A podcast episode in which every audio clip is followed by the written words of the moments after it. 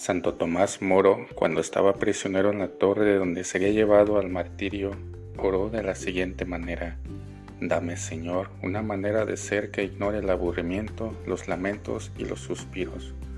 No permitas que me preocupe demasiado por esta cosa embarazosa que soy yo. Dame, Señor, la dosis de humor suficiente como para encontrar la felicidad en esta vida y ser provechoso a los demás que siempre haya en mis labios una canción, una poesía o una historia para distraerme. Amén. El sentido del humor es un gran don de Dios. Nunca lo agradeceremos bastante. Conviene pedirlo al Señor y no olvidarse de cultivarlo. Que los disfrutes.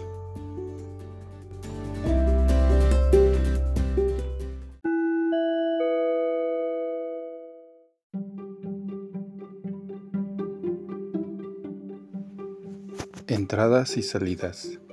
Estaba un general sentado en su despacho cuando un sargento entra y le dice, Mi general, se nos escapó el prisionero. El general, indignado y furioso, golpea el escritorio con su mano y pregunta, ¿Cómo que se les escapó? ¿No les había dicho que vigilaran todas las salidas?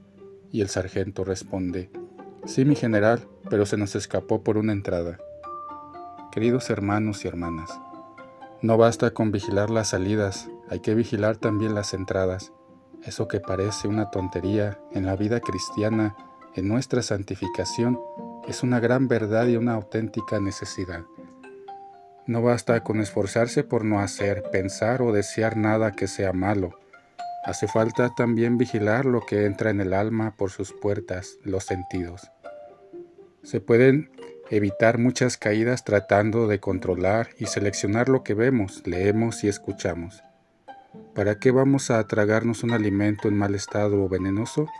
Si de verdad queremos que no haya fuego, ¿para qué vamos a echar leña? No tengas la cobardía de ser valiente, huye. Que tengas un excelente día.